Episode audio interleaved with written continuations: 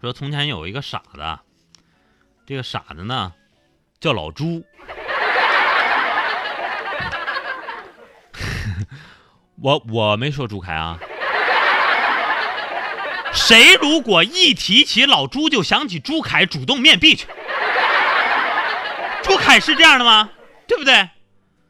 朱凯哪能想出这么聪明的招来？不可能的，啊！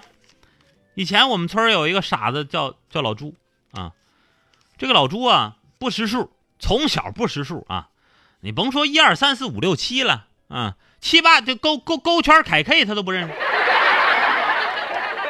啊。由于他不识数，所以说呢他就不认钱。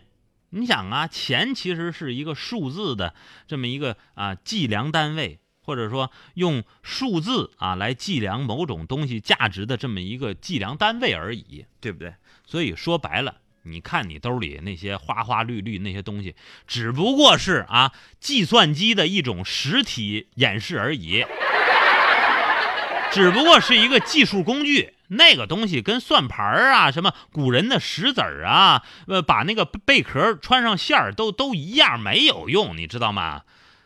我三点下节目，在广电中心门口准准时收啊，准时收啊，是吧？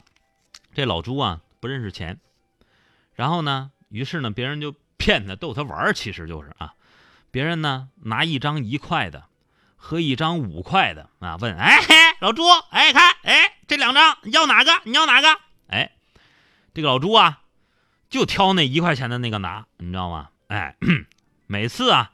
有人逗这个老朱，哎，这个老朱啊不识数吗？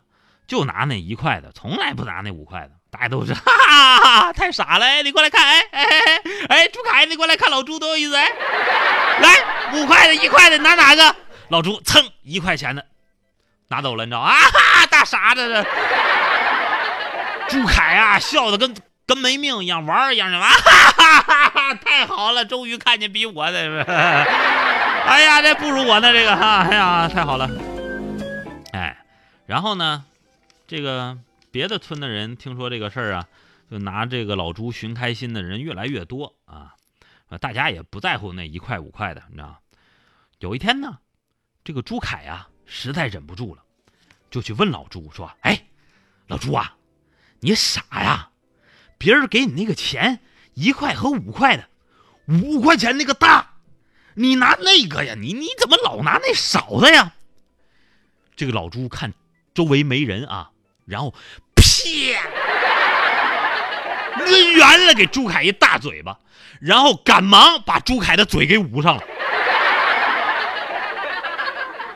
吵什么玩意儿？你吵吵啊！我要是挑大的拿的话，以后谁还能这这么逗我？谁还能给我钱？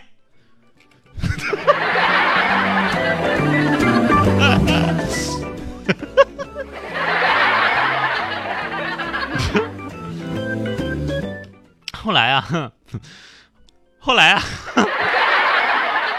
那个朱凯学会了，朱凯到我们办公室呢，就跟每个同事说说：“哎，你们拿出一块钱和五块钱，放我面前我保证拿那一块钱的，不拿那五块钱的，你信吗？”他跟谁说啊？谁抡圆了？